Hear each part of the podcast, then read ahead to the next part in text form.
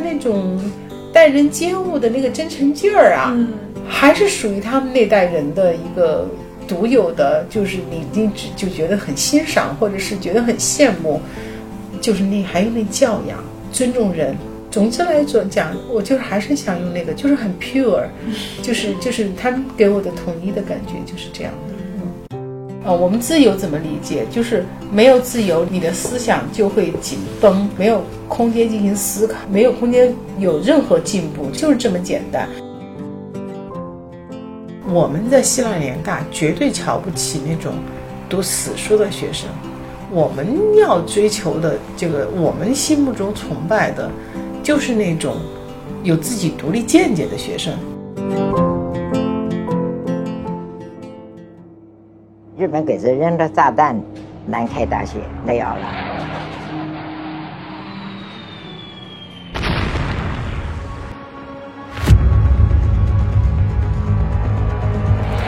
尸首分的天地，你还上什么大学？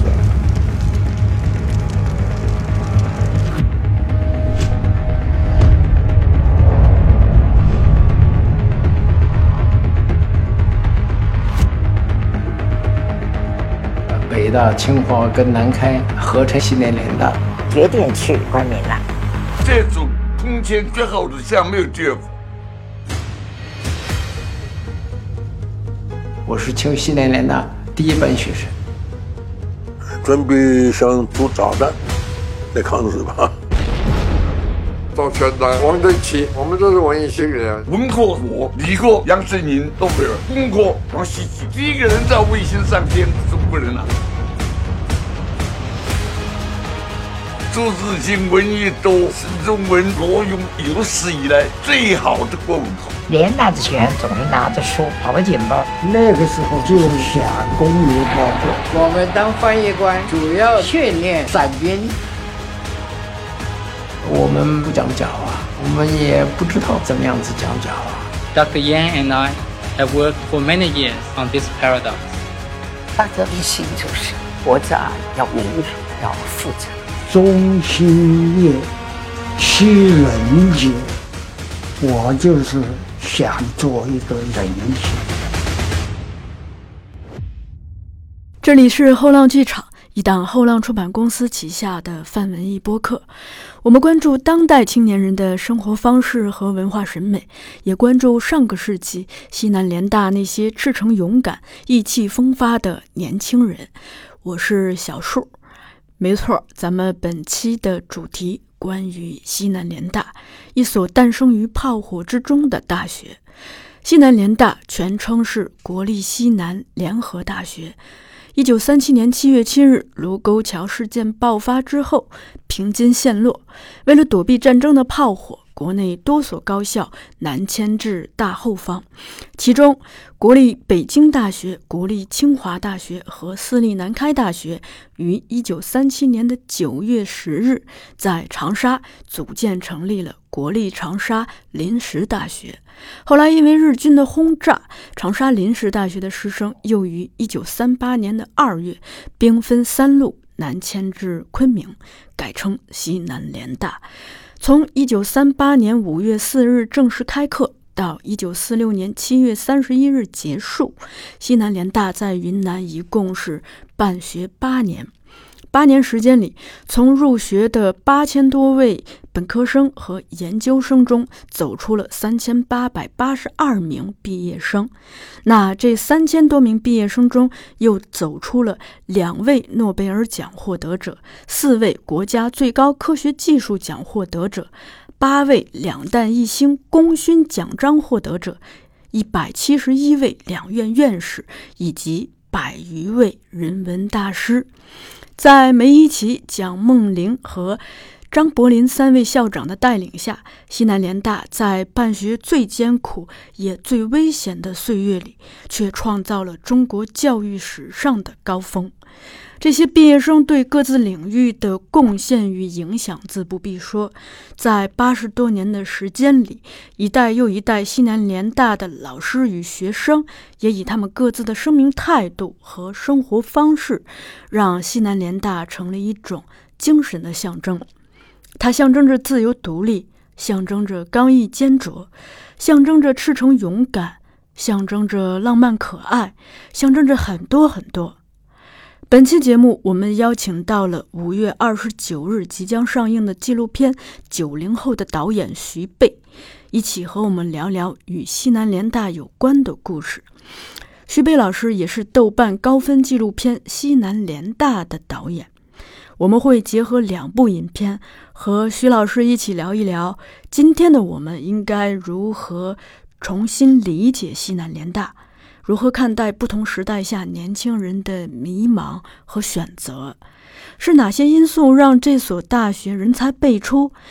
我们每个人所理解的西南联大精神，又如何活生生地体现在了每个具体个人的生命中？当然，这次对谈也像两部影片一样，启发我们反思：我们应该怎样度过自己的一生？应该如何提高自己的生命志趣？当我们也进入耄耋之年，眼睛里是否仍然有如星的光芒？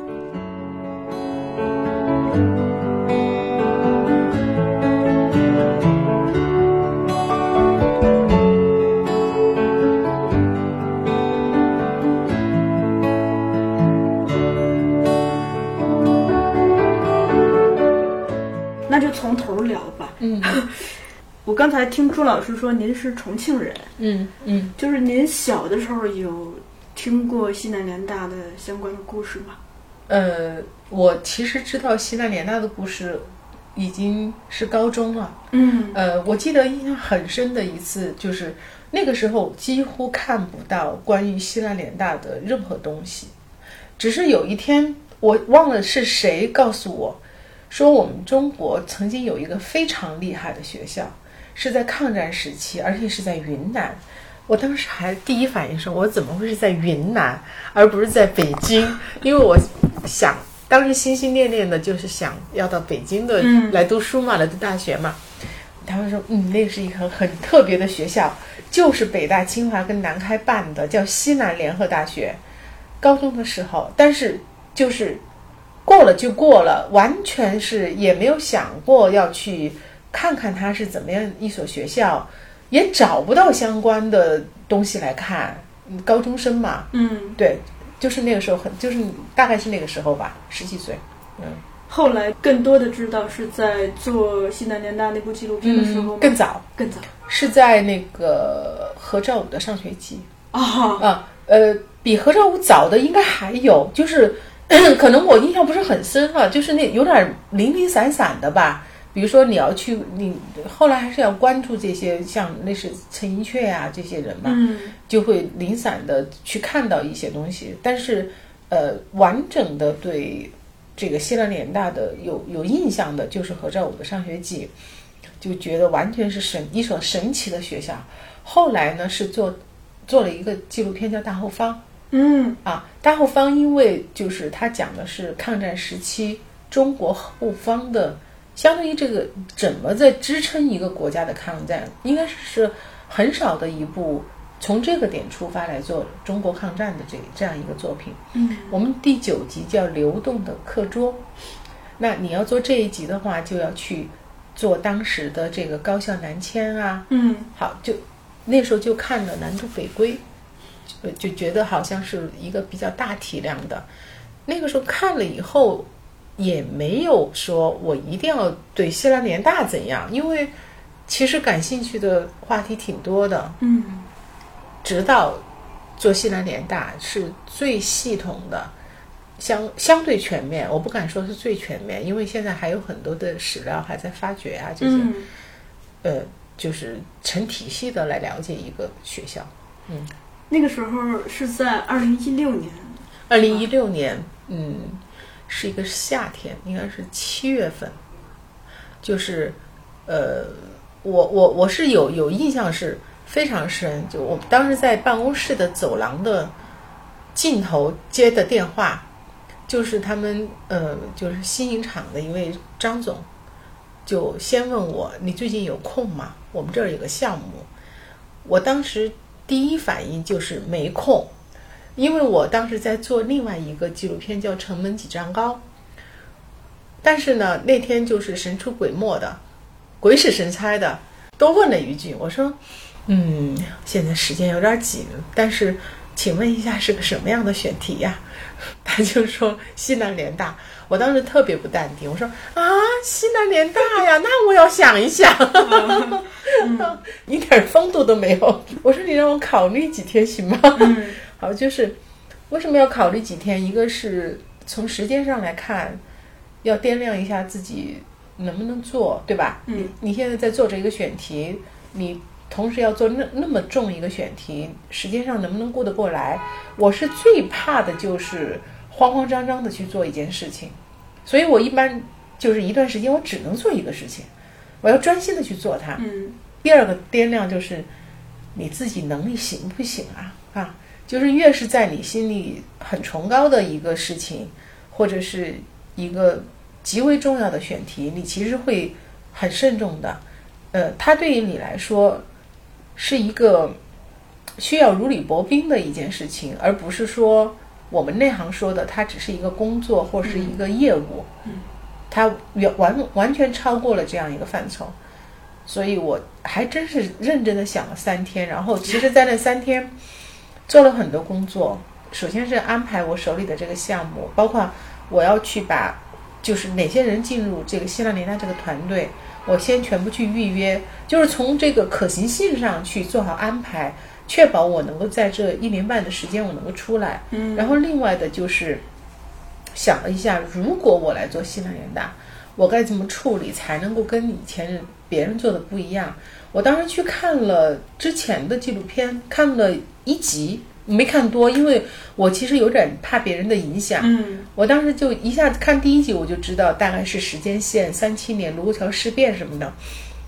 看了以后，我就说，我一定不会按照这样来结构，而且我甚至在那几天的时间，我大概其实我先想的是第一集，就是我说这次总算有机会让我来做一下三个校长了，所以 对，当当时这就第一反应，但具体怎么做我不知道哈，我当时就在想，哎，我说我干脆就从这种方式来出发哈，呃，不从一个就是一个小的变线性呃线性的一个时间线性的。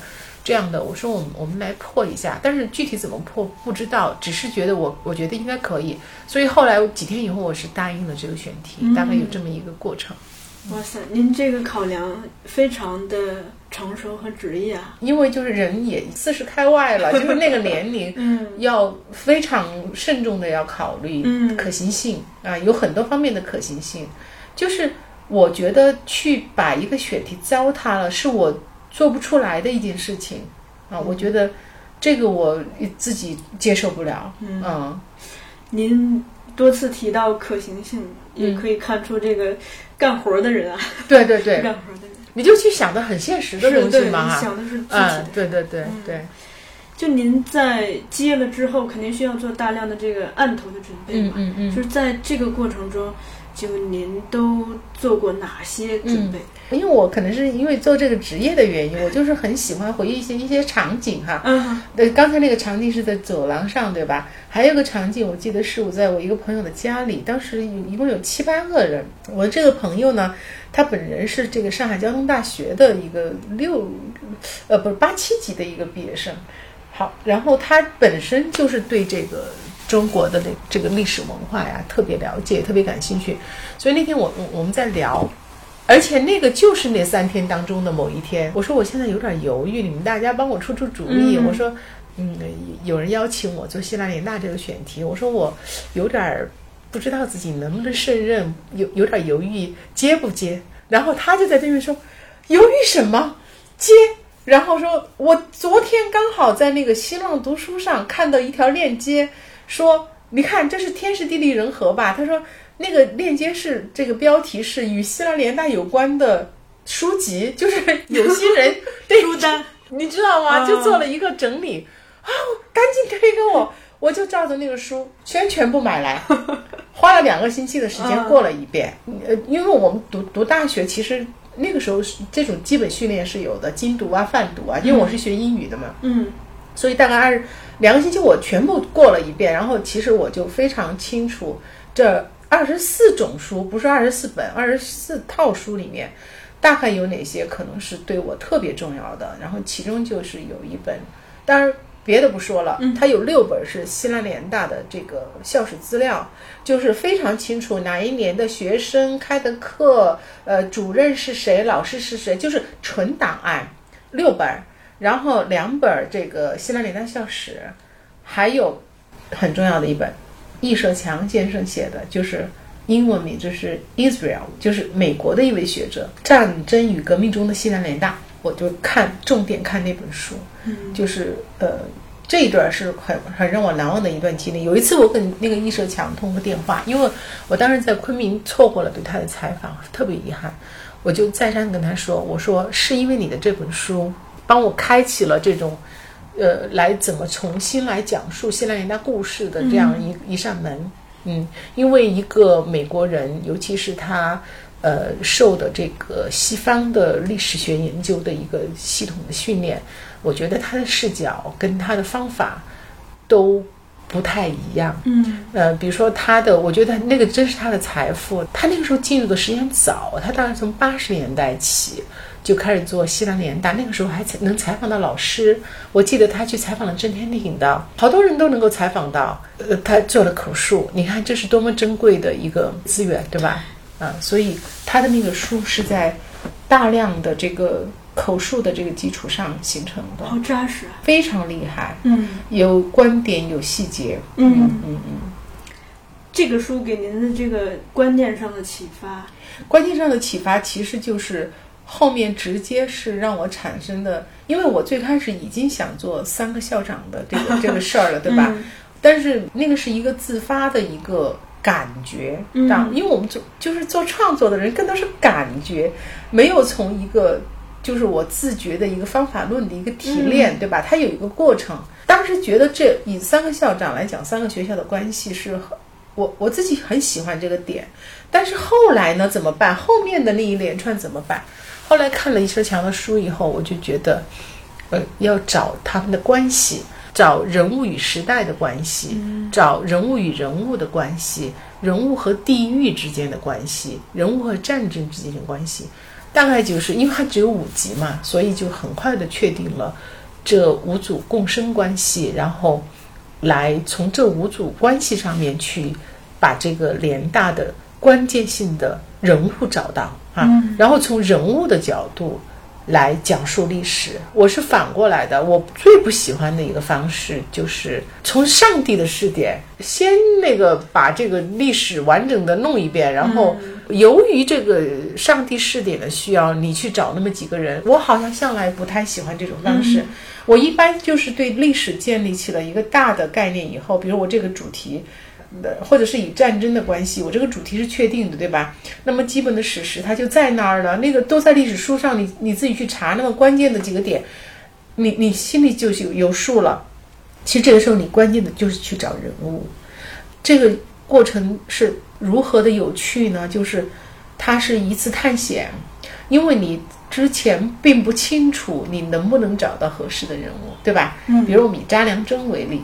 我只知道有有一个诗人叫穆旦，我只知道他的诗写得很好，但是我没有系统的去读过他的生平。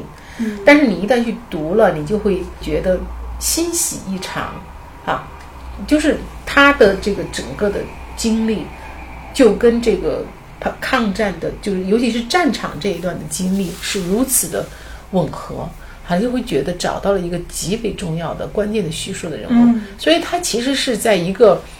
大的概念确定以后，发掘一个个的人物，然后跟一个个有趣的人物相遇的一次探险，我觉得是这样。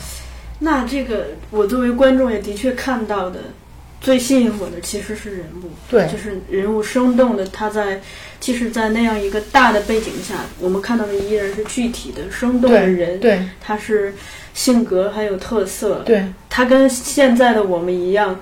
在不停的面临生活中的很多的选择，对，完全 完全对，完全对，是这样的。嗯，就是说，而且神奇的是，嗯，一点都不用担心，你写的都是细节，然后失去了历史的恢宏感，好，很神奇的。嗯，包括像九零后哈，我们都是看的都是一个个人具体的那些。他讲的哪些话，小到和臭虫的关系，对吧？然后呃，当然也有大的，大的就是他本来就是研究原子弹的，对吧？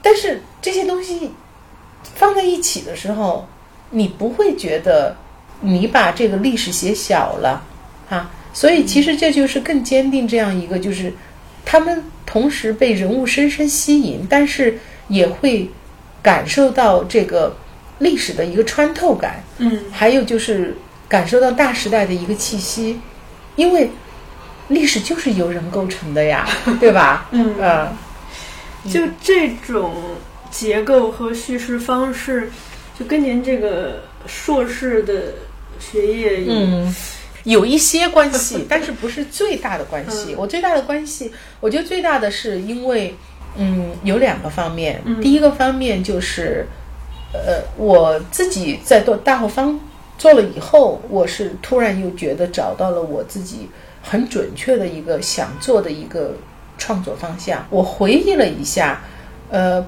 在不知不觉当中，我在工作以来就继续阅读啊这些。好像无论是文学方面的还是历史方面的，都跟这个抗战这一段很奇怪，呃，这这这段历史有关。就是你看，我去读，包括这个《光荣与梦想》啊，这种很经典的这个呃非虚构作品啊，包括这个有一本书叫《日本帝国的兴亡》，那个是我去剑桥之前看的，呃，是第一次我从日本人的这个视点去看待抗战。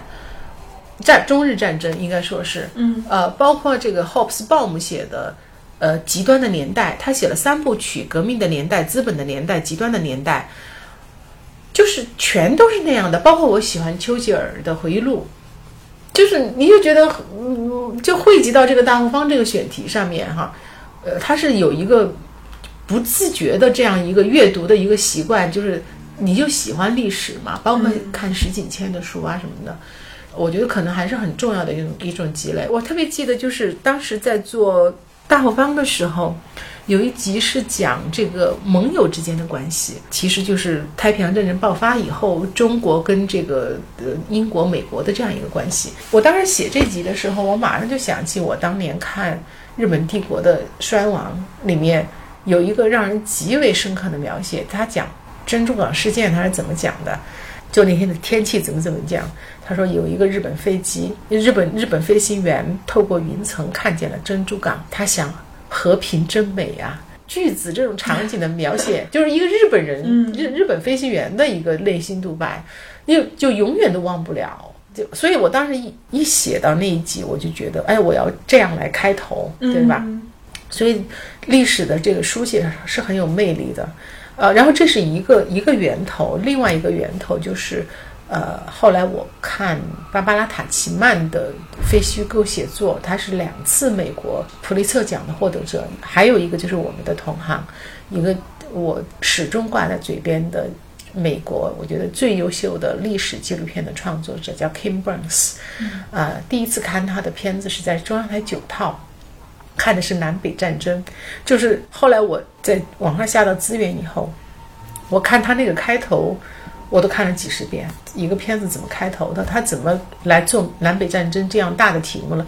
包括我也推荐他前几年完成的一个越南战争，相当于就说，如果我们没有那么多时间，我们对越南战争只能看一部片子的话，你就去看他的就行了。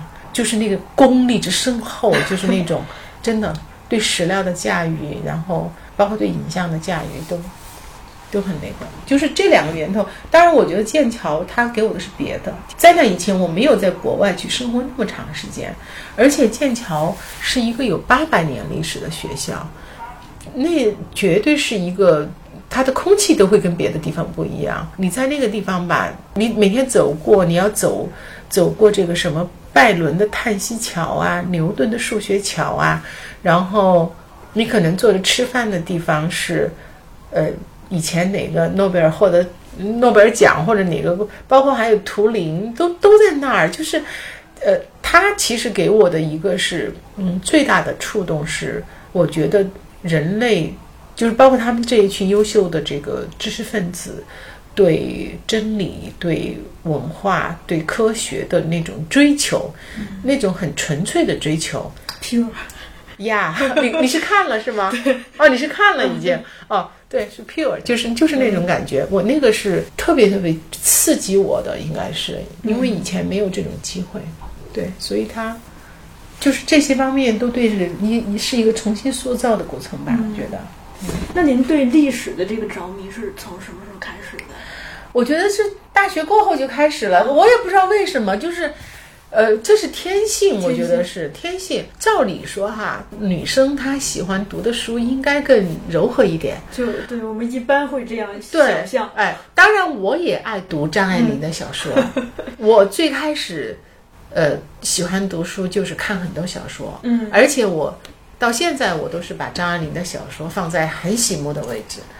但是我也不知道从哪，可能是在我三十岁吧，第一本接触的历史书我我确实是忘了，但是呃，我就开始看冯骥才的那个一一个人和他的十年啊这些，我就觉得这种真实的这种就口述，它是属于呃大的历史范畴的一类嘛，这种口述、口述口述历史，我就觉得太着迷了。好，后后来就开始看看二战的这这一批书，就是一本接着一本的看。大概每个人心里都有那种冥冥之中的说不清楚的天性一样的东西。其实说天性呢有点悬，它其实也还是你在呃，比如说小学呀、初中阶段，反正很多的你的很多想法呀，嗯，包括有一些小小的思考啊。我们那个时候思考的问题挺大的。我们高中的时候，我们办文学社，因为那个时候是八十年代。就是呃，我们是小尾巴，就是连尾巴都谈不上，因为我们是高中生，所以其实那个时候整个中国的这个呃文化的这种呃小阳春的那种感觉，其实它会波及到中学里面来。我们还真是至少有这么几个同学，我们会讨论很多大的问题，嗯，包括国家民族的问题，我们也会讨论，真的。您其实刚才提到的很多是，它是战争中的历史，对对或者是说历史中的战争。对对。就比如说现在想来，它让您着迷的地方在哪里？就是战争中的人。我觉得就是人性，战争中的人性呈现出很多可变性，嗯，还有就是它很极致。肯定你看过这个《至暗时刻》，我就会对那种 可能骨子里有点英雄情节哈，嗯就是那种特别呃一个。充满了个性，也浑身都是毛病的一个人，然后他被历史推到了那个风口浪尖儿。我说的是 Churchill，就是丘吉尔。所以我在电剑桥读书的时候，我会毫不犹豫的去选一个丘吉尔学院，就是冲着他去的。他是这么一个呃，当然就是天赋才华，这个我们都不说他了。然后他在那个关头被历史呃推到了风口浪尖儿。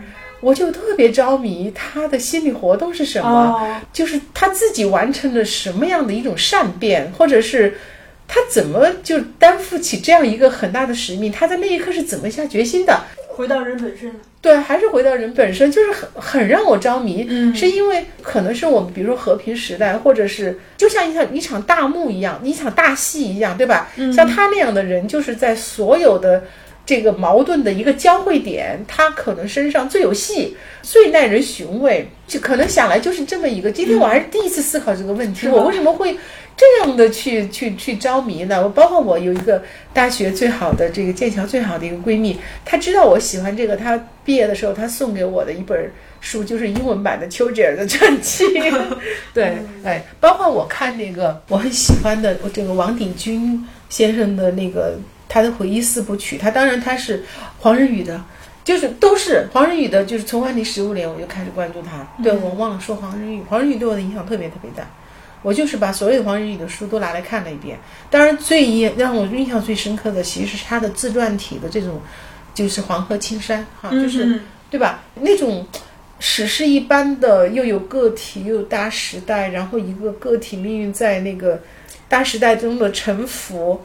对。嗯，就是还有他内心的。我从您纪录片里头经常能看到，一个是能看到具体的个人，再一个是能看到他的内心世界。对，这个是特别让我兴奋。我觉得展现人的变化是影视作品的一个挑战，也是很着迷的地方。哪怕篇篇幅再短哈，比如说你说一个五十分钟的片子。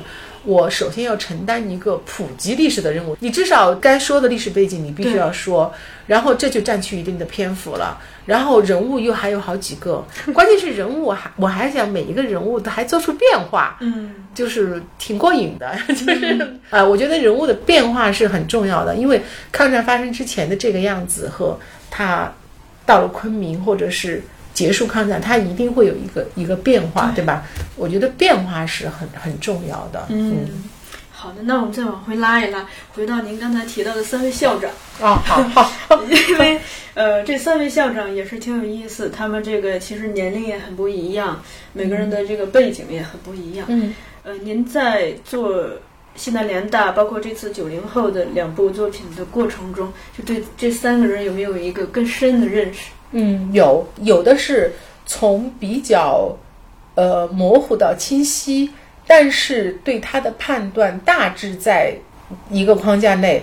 呃，比如说梅贻琦，比如说张伯苓这两位人物是呃，比梅贻琦知道啊，很了不起，教授治校、大楼大师这样的高屋建瓴这种理论，对吧？呃，但是呢，就是去看他的这个读梅贻琦的日记，很含蓄。其实里面，嗯，就是呃，按照我们很功利的角度来讲，好像没有太多是你可以拿来马上就用的，因为它很含蓄，就是很平时的讲。今天我见了谁？今天我见了谁？唯一一次有点让人动情的是他母亲去世，知道母亲去世的消息，别人就劝他你下午不要开常委会了，他说我还是要开。然后说那个下午的这个常开常委会的人来了，呃，大家都到那个楼上去给母亲一项鞠躬。其实谈到个人生活以及情感的非常少，但是你对梅贻琦的判断，当然除了对他更深一层的这种除了尊敬还有喜爱以外，因为其实梅贻琦是，我觉得可能不只是我这样看的，他一定是很多人，尤其是关注教育的人。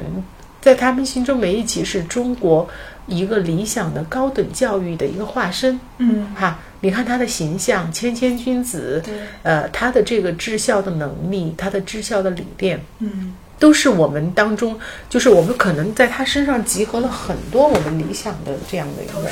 对，包括张伯苓呢，就是就更早知道了嘛。张伯苓的南开系重新有一个南开中学，对这两个人的这个。敬重，包括了解，他是在一个框架以内不断的叠加一个了解的程度。嗯，但是蒋梦麟对我来说是完全一个新的人物，因为，嗯，我经常开玩笑的说，蒋梦麟有的时候你出生的一个那个时间点，包括你在一个人群当中的。或者一个机构里头出现的时间，其实很能影响你在后世的英名。我开玩笑说，我说蒋梦麟前有蔡元培，对吧？我说左边有梅贻琦，右边有张伯苓，然后他就在中间。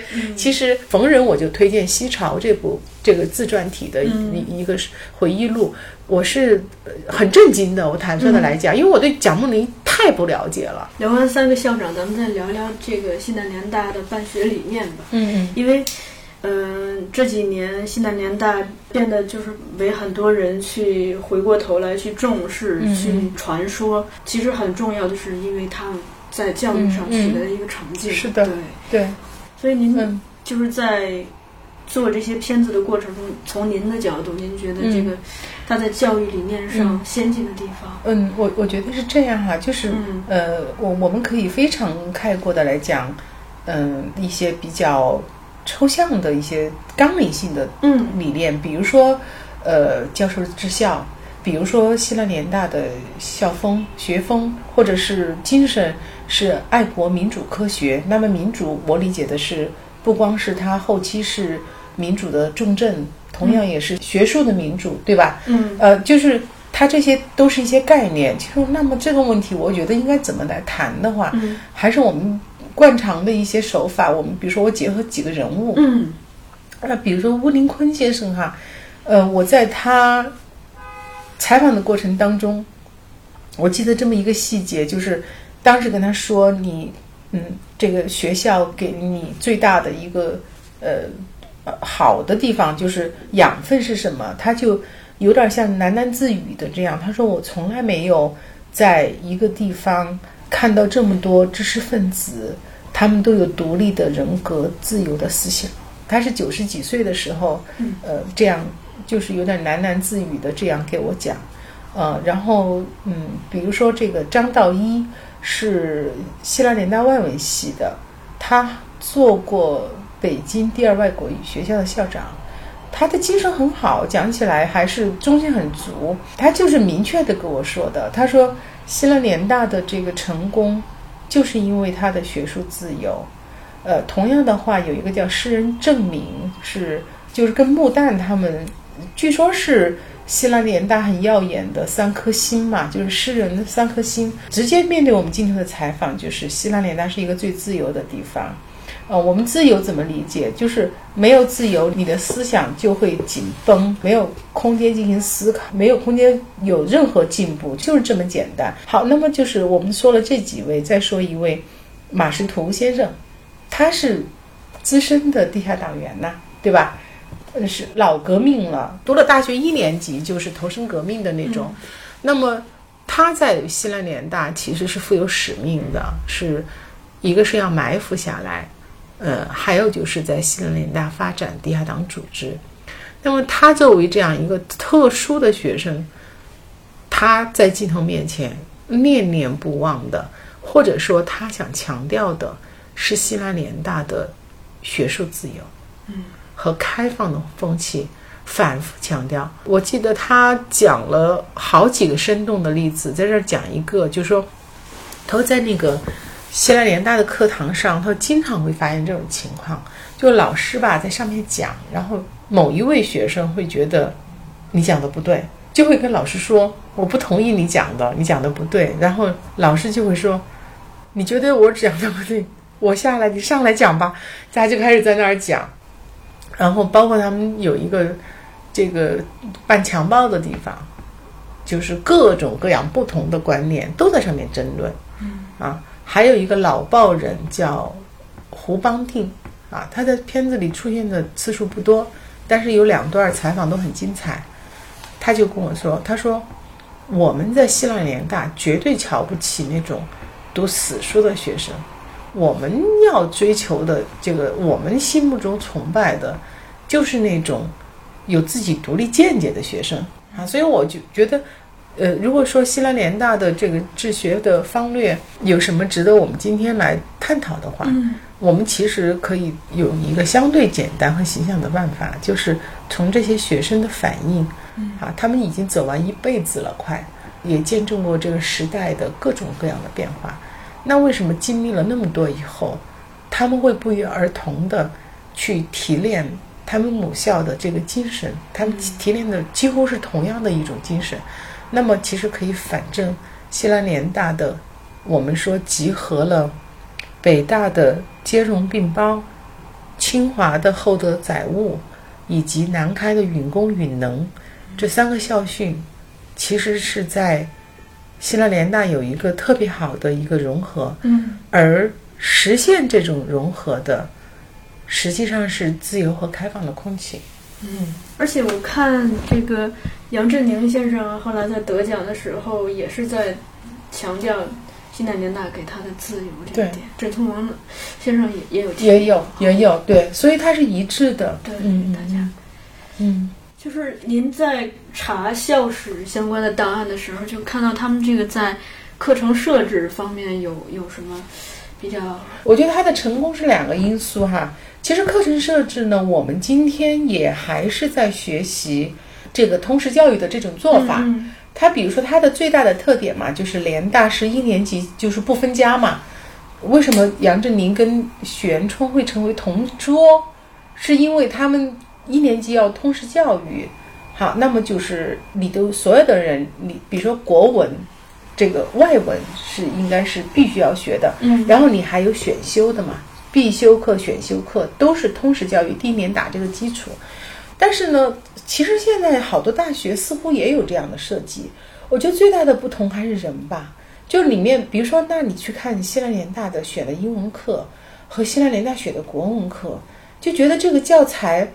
这个再加上你去脑补一下这些老老师的讲述哈，他会给一个学生提供什么样的养分呢？完全是不一样的效效果。好，那么就是过了这个一年级以后，那专业课该怎么设计就怎么设计。当时有一个特点是，嗯，所有的课本大部分就是专业课，尤其是理工科，它都是全英文的。嗯，因为中国没有人能够编这些课本啊，对吧？因为大学都是西方的这个体系嘛。我印象最深的是那个吴大昌先生，他说。呃，他有一个叫教授叫刘什么呀？我一下忘了。他最大的贡献就是把很多这种工具的英文翻译成了中文。比如说那个扳手，嗯，就是以前没有扳手这个词啊，连那个广东的工厂的工人都是说英文叫 spanner，后来才变成扳手的，是刘先洲先生翻译过来的。就是我们今天吃到的很多机床上面的啦，或者是工具啊，这些都是刘先洲先生翻译的。你想想，就是他们的教材全部都是跟国际直接接轨，而且就是老师异常严格，尤其是理工科的老师，比如说对实验的这些要求啊，这些。我觉得如果总结起来的话，就是通识教育，然后就是呃，所有的这个教程和那个呃教师都是与国际接轨的国际的水平。嗯。而且这几年，他这个西南联大国文课本和 英文的课本也相继的有出版，对对，还挺热的。我好像听说有好多人是因为看了西南联大的英文课的推荐来看的西南联大纪录片。对呀，嗯，可能也有人是看完纪录片去看的那两部两部书。是是是，对。还有一个是就是关于这个西南联大的校训。嗯嗯嗯，因为我看咱们纪录片里头也刚毅坚卓是吗？对对，嗯嗯，就是。当您已经跟这个选题工作了这么长时间，现在回过头来再看这四个字，我们现在天天都在用这四个字，天天用，就说我们这个做推广的互相打气，我们要刚毅坚卓，嗯，就是他，呃，实际上是这样的，就是刚毅坚卓，因为是联大的校训，但是很奇特的是。你问很多联大的校友，他居然不知道这是他们的校训，很神奇。就是可能是我估计当时刚刚进联大，这也反映了联大的学风，你不觉得吗？就是他 好像也无所谓，也不是说非要让你去把这个校训背下来，对吧？但是实际上每个人其实都体现这种精神。刚毅坚卓呢，是他的背景是因为刚刚抗战全面打响，然后学校又经历了这种颠沛流离之苦，尤其是他们有一个。呃，很棒的一个行为艺术，叫香甜颠步行团，步行到这儿，就其实也是，我觉得当时提这个校训，绝对就是大时代的关系嘛。就是首先，本来西南联大就是一个特殊时代的产物，三个不相关的学校，然后放在一起，然后那个时候可能觉得最应该提倡的是一种精神层面的东西，就是大家要在这个地方坚持下去，要把三个学校办下去，所以。同仇敌忾，然后提提了这么一个词儿。其实，在西南联大的诸多的这个品质里面，刚毅坚卓只是吸引人的其中的一个品质，它还有很多很多的，甚至包括浪漫的、这个调皮的、古怪的、呃多元的，就他有很多东西很喜欢的东西。所以，其实我做九零后。我绝对不要大家看了以后只是说他们刚毅坚左，嗯，对吧？我还是觉得应该是嗯有趣的吧，哈。我觉得人生其实有趣还是挺重要的，嗯。趣味，还有就您刚提的浪漫的东西，对，嗯，青春浪漫，对对对，嗯。您刚才提到的这个，就是他们这段行程啊，因为他们最初去到昆明的时候是分了三批嘛。一批走水路取到香港，坐船到越南，再走这个滇越铁路。嗯，另一批是坐汽车。对，呃，从南边绕路取到广西，嗯，经过友谊关进入越南，也是越南。对，走滇越铁路。第三批就是步行，嗯嗯，步。他们这段旅程，嗯，因为这就跟我们普通上大学就不一样了，要要上一个学得先经过这么长一段。漫长的旅途，而且这个旅途可能，我看这个他们步行的，有的时候一天走六十到一百公里，嗯，其实是一个长征了。嗯嗯 对，您觉得这段就是对他们入学之前的这种精神呀，意志上的魔力。我我们那个人类学的这个词汇里面有个叫 ritual，r i t u a l，就是、其实就是仪式感哈。哦啊，我自己觉得香烟颠步行团它当然有很多方面的可以说的地方，嗯，呃，甚至包括就是比如说学生实实在在的这个。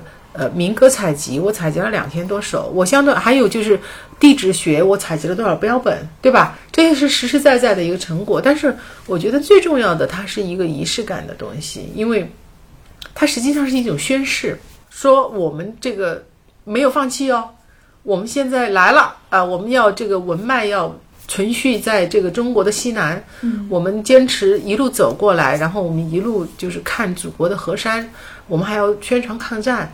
它是这么一种行为艺术，我觉得是这样的。包括这个闻一多先生的孙子闻立民，他是一个非常全面的研究香香颠步行团的这么一个学者，因为他的祖父自己就走了这段路嘛，他自己就跟我说，他说香香颠步行团没有说的那么苦，他说苦也是苦，当时中国人哪个不苦呢？就是这些孩子比当时他们沿路所见的那种。贵州啊、湖南的那些农民，他们要幸福得多。他们每天有伙食费，嗯，就是住宿条件差一点，好，但是我觉得 OK 啦，就是因为那个大时代就是那个样子，所以我我也是写写这一段，我是不太喜欢写他们住在哪儿，然后又怎么了，然后什么又吃的差，嗯，我觉得不存在，真的不存在。他们有伙食费呀、他们是有伙食标准的，所以人家那个吴大昌先生就特别纯真。他说：“我说你觉得那个伙食好不好？伙食好，伙食好，嗯，对吧？是怎么样就怎么样，嗯，对。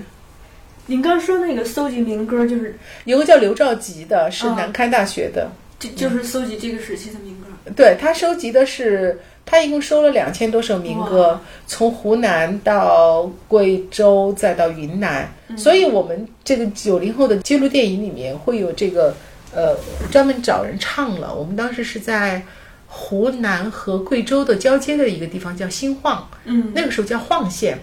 就是找一个民歌手唱的，嗯啊，当然我没去查我们录的那首是不是在里头，但是反正就是那个调调就是那个样子，嗯，就是他们有各种各样的成就，包括照相的，呃，包括这个写日记的，写那个游记的，哈，写西南三千五百里，都是大学的学生写的，特别有水平，嗯、啊，地质系的学生又在干嘛？哎。他们就是朝气蓬勃，绝对是。如果当时有那种视频的话，绝对是拍下来，很迷人。你看他们在江边、河边儿，这个要洗澡啊，也是这种，就是每个人都是很阳光的。其实我不知道你看片子的时候有没有这种感觉。我经常看他们那个时候的照片，我就觉得你把现在的孩子穿上那个军训服装，不就是那个样子吗？很洋气的，嗯嗯。一点没有隔代的感觉，嗯，而且音乐的加入进来，好像就年轻人的那种朝气呀、浪漫的东西，就一下子就出来。嗯，你说的是那个《It's a Long Way to 联合大学》吗？是那个就好好多歌啊，嗯嗯，对对，那个音乐就是对好多好几个 记者都很感兴趣，就是我应该是对音乐，我不能说我很敏感，这样太不谦虚了。我喜欢音乐，嗯，就是我热爱音乐，就是每天我都会听。但是原来我我听的主要是西方古典音乐比较多，然后当然也听摇滚啊什么的。我喜欢音乐的这个一个状态就是，当我在看这些史料的时候，我会在文字当中去比较敏感的看到，可能有些一看就换过了。比如说，有学生回忆说，我们那时候喜欢看的电影是《魂断蓝桥》，嗯吹笛春晓或和那个，我就曾经动了一下心念，就是哎，那我们是不是把《魂断蓝桥》的某一段音乐来加到电子音乐？就我会时常去做这样的一些联想，包括他们说这个，他们喜欢唱《松花江上》。那我当时就跟那个范范宗沛先生说，就是一定要改编这个《松花江上》，我说要加青春的元素，所以这一次的音乐。有些你可能在纪录片里听到过似曾相识，但是其实加了一些改编，改编的元素就是吉他、口琴，呃，这种很青春的，一听就是青春，对吧？我们我们有好几次这个口琴就是用在希拉连大的校门上嘛哈，还有就是曼陀林啊这些，好就是让它有青春的这个调性。对对对。之前黄舒骏那个音乐，您是最早是不是听到的？好早就听到了，就是因为也喜欢港台的流行音乐嘛。反正那个歌出来的时候，我就听到过。但是当然，今天来听的心情跟那个时候完全不一样。做了西南联大嘛，嗯，一七年我在台湾也是去采访，就是呃，也是跟西南联大相关的一些拍摄。哦，还还跟那个就是台湾清华的谈起这个这个话题，他们说，要是早几年就好了。他说我们，嗯，谁谁谁还是小时候未央哥的原型，对吧？你会觉得啊，又进了一层哈。然后，呃，未央歌呢是黄舒骏写给，相当于写给小说未央歌，向未央歌致敬的，呃，就是很青春，就他是从爱情的这个角度，有恋爱的这个角度。那其实我们在这个片子里，呃。篇幅那么紧张，我也冒着被有一些资深的影迷说显得比较散，就因为我想顾及的面比较多。我觉得这个是我有自己的考量的。我觉得希拉莲娜的这个电影呢，九零后的这个电影，当然我们会希望它在市场上有一个好的呈现，或者是口碑上有个好的呈现哈。市场我不太好控制，但是我觉得可以权衡一下，就是。比如说，我为什么要写十六个人？要写那么多，要有涉及那么多人？为什么？呃，事情我尽量把关键的，我不太想错过，我就想努力做到一个，能不能让这个片子既让观众觉得还比较好看的同时。相对完整的呈现出一个联大的风貌，因为我觉得这个机会是这一次有了，以后可能不会有。不是说没有人做希腊联大的选题了，是你很难想象我们再做一个希腊联大的记录电影，对吧？嗯，它可能就是这么一部，因为你再做的话，它可能是另外一种东西了，比如说单列许渊冲的故事啊，或者什么的，就很难很难再做。我就所以我就觉得应该，它同时。要兼顾一下它的史料的价值，我觉得要兼顾一下。当然，这两者之间是必须要，前提是它是一个呃成熟的，或者是对观众来讲好看的片子，这是前提。因为我毕竟是做的一个电影，但在这个前提满足之下，我希望能够尽量的。所以，比如说学生的爱情，既然有这么活生生的例子，嗯，我觉得不要去放弃它啊。你如果没有这一块儿。可能结构会更加紧凑，节奏会更加的欢快，就它推进的速度会很快。反正我总觉得静静的来看的时候，我还是有点想把这个这个爱情的这一段加进去。嗯，而且就是好像这个陆桥先生的《未央歌》，让我们对那段时间这个爱情生活。有了更多的一个想象和了解，嗯，对，因为，呃，以往可能我也看的史料少，就会看到的更多的是关于学习呀、生活呀这方面。嗯嗯嗯，他们那个恋爱是这样子的，就是像呃有一个人物没有放进来，就是他们的那个对儿数并不多，就是在 谈恋爱的人肯定不算多，对吧？因为，呃，我我记得就是像潘金銮先生说过一句话说。哪有时间谈恋爱呀？而且我们工学院一个女同学都没有，就是你可以想，工学院谈恋爱的几率肯定是非常非常少的。那就像许渊冲这样的，就是他读文科的人，他会非常的浪漫，所以他写写一个日记吧，至少是很多吧。都是说，嗯，就是他怎么怎么样啊？我又看见他了呀，他又穿的哪件衣服啊？然后我想跟他说话，但是又胆小啊。就是这这种，实际上你就会心的一笑，就是他哪怕是在那种抗战的年代，跟我们高中时候的那种状态，那种男女之间很青涩呀。欲言又止啊，就是完全是一样的嘛，对吧？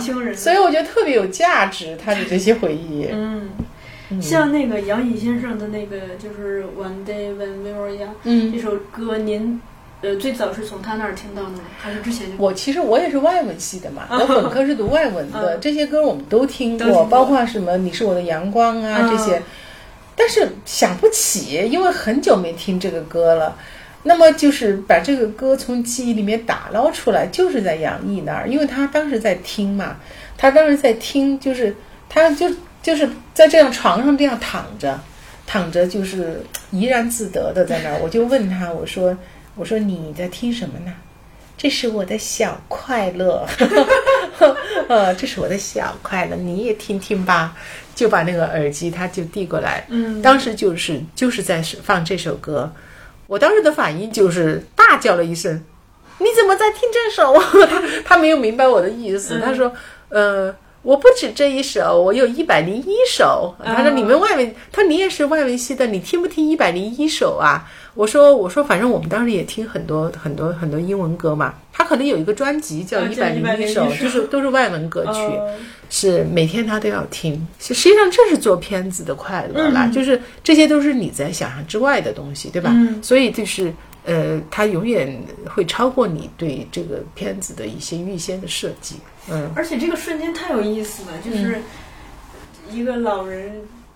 在听这样一个，我到我们年轻的时候，对呀，对呀，对对对对对，这个就是纪录片的遗憾是什么呢？你如果是电影，嗯，这一幕就会被拍摄下来，然后被放大，对吧？它就是一个精彩的一个段落。但是我作为导演进去，旁边没有机器，啥都没有，然后我是一个相当于一个导演闯进他的生活，然后没有人记录这个瞬间，所以只能靠只有靠我来讲啊，所以就是。这个桥段应该以后谁做电影应该拿去用，对吧？对，就是咱们也采访了这么多的九十多岁的、一百岁以上的老人，就最初这些人您是怎么样找到的？嗯，西南联大呃校友有一个极为值得人称道的一个校友组织，叫西南联大校友会。嗯，呃，就是这个也是你看得出来为什么。呃，西南联大它的可贵之处是，在过去漫长的时间里面，其实西南联大是淹没在时时代的这个潮流之下的，对吧？就像我说，我高中的时候知道了，但是没有人来写他的书。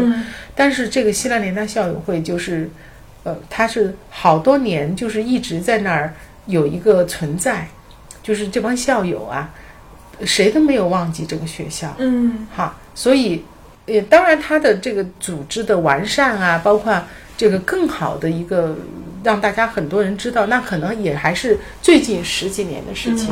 呃，我们就是通过西南联大校友会，尤其是北京校友会，大部分西南联大校友，就是尤其是比如说你能够拍摄的，在片子当中，呃，因为电影嘛，它或者纪录片，你肯定还是要拍摄一些主要的人物。我我知道全国还现在还散落的一些西南联大的一些学生。好，但是他可能也许他的经历不是特别有典型性。嗯，那么在北京的这波人是最有典型性的，嗯，都是通过西南联大北京校友会给他们，他们有健全的这个资料，这个联系方式，所以这一点是真没让我们操什么心，别人都觉得很难。其实 这一点，因为就是他们做了很多工作，包括这个校友会的编了好多这个呃联大的一些知名教授啊，这些他们的。传记呀、资料啊什么的，嗯，他们做了很多工作。就是我觉得比较可贵的是，在他们还没有看到有可能有影视作品来关注他们的时候，他们就在做这些基础的工作。所以我会在那个片尾的字幕，我就是打特别明谢嘛，就明谢的他们校友会的秘书长啊，包括这个编了《清华名师风采录》的这样一些编委。嗯嗯。就是在见到他们之前，您心里是怎么样的？就开始采访之前，呃，开始采访之前，呃，最开始就是呃，我们摄制组的人会很羡慕我，就是 因为我们当时分了三组拍摄，我们想搞快一点嘛，就是我们分了东线，就是还有云南这一线，呃，还有就是北京这一线，因为我觉得采访是至关重要的，所以我自己就。承担的就是北京这一线几乎所有的采访。嗯，东线是指的？东线主要是指的这个拍了什么山东刘公岛啊、蒋梦麟的家乡啊这些，它这一线的内容要少一些。嗯，呃，主要的是昆明这一线跟北京这一线。嗯，我最开始当然因为里头有不少都是特别响当当的人物。呃，我觉得可能跟任何一个记者一样，去走进这些人物的时候，有几个心情。第一，我还是其实是慎重的，倒谈不上忐忑这个程度吧，就因为毕竟是人到中年，很郑重的一件事情，就是对我来说也也可能是有一个仪式感的这样一种、一种庄重感在里头。然后另外的话，也是好奇，哈。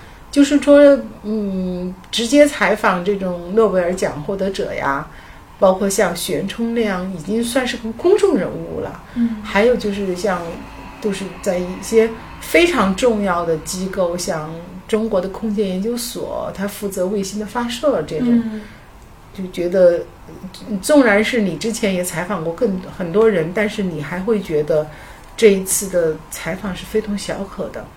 但是采访完了以后吧，当然也有值得让你确实是高山仰止的，比如说像杨振宁先生，始终他就是让你觉得，就是就是一个高峰伫立在那儿。但是，嗯，更多的这个联大校友，他给我的感觉就马上就是可亲，就是你就会几乎忘记他在专业上的成就，真的是这样，你会马上进行平视，就是对他就有点像。会自觉的进入一个晚辈的，或者是孙女儿啊、外孙女儿的这样一种角色，这是不自觉的。就是你，因为他们人特别 nice，就是呃那种骨子里的那种温柔啊、敦厚啊，嗯，就让你觉得很想。就是有时候你在他面前撒撒娇也是可以的，就是那种状态，好，或者是你把他当成一个小孩，像许渊冲，就是他就是个小孩嘛，就是要哄着他呀，这些。你就会很自然的，就是呃用这种不同的方式，而永再也不会去仰视他，真的不会再仰仰视他，就是他有一个变化，嗯。那您在见到他们的时候，就是对他们这个，比如说这个衣着打扮，以及这个家里头这个。布置，嗯嗯。啊，包括精神状态的印象，嗯嗯嗯，有印象深刻。呃，最印象深刻的是家里的布置，对，啊，就是呃，房间，如果是去到家里采访的话，绝大部分人的房间都很小，小，呃，很小，呃，所以我们做了一个那个片子，就是呃片花，专门就是以他们的那个家那个房子有多小那样那样那样开始的，呃，就是小到你。呃，觉得拍摄上是很困难的，摆不开机位的，就是每一个人几乎都是这样的，都是朴素，可能也跟他们那一代的时代有关系。比如说像我自己，我就很喜欢营造一个特别好的这个家里面的环境，这种小摆设呀这些，就他们完全心里没有这个，他们有的都是都是些干货什么的，是我的翻译，我的科研，就是他他都是这样的想的，知道吗？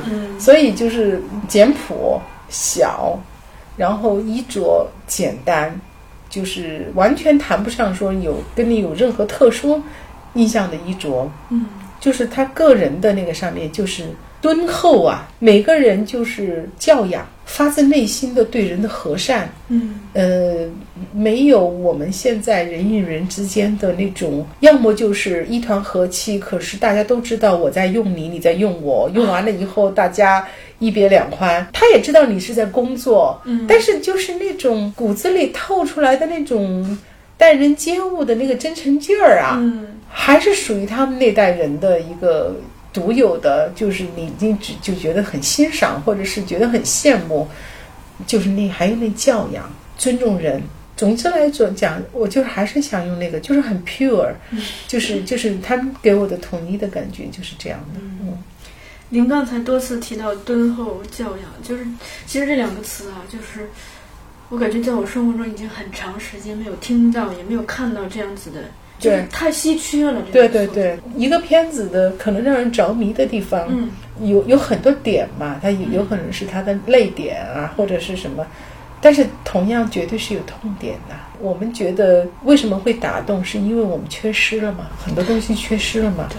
而且打动都不是一个特别准确的词，它有很多复杂的心绪在里头。嗯嗯。您是说他们身上这种教养的东西，就除了跟自己的个人修养，会不会跟他们在上学期间就中国文化、老师的影响？包括嗯，老师的影响就是他们。成长的那个年代，中国文化给他们的那个浸润。嗯，有的人是读私塾，嗯，有的人是读书院，这样起来的。呃，包比如像蒋梦麟，他就是读的私塾。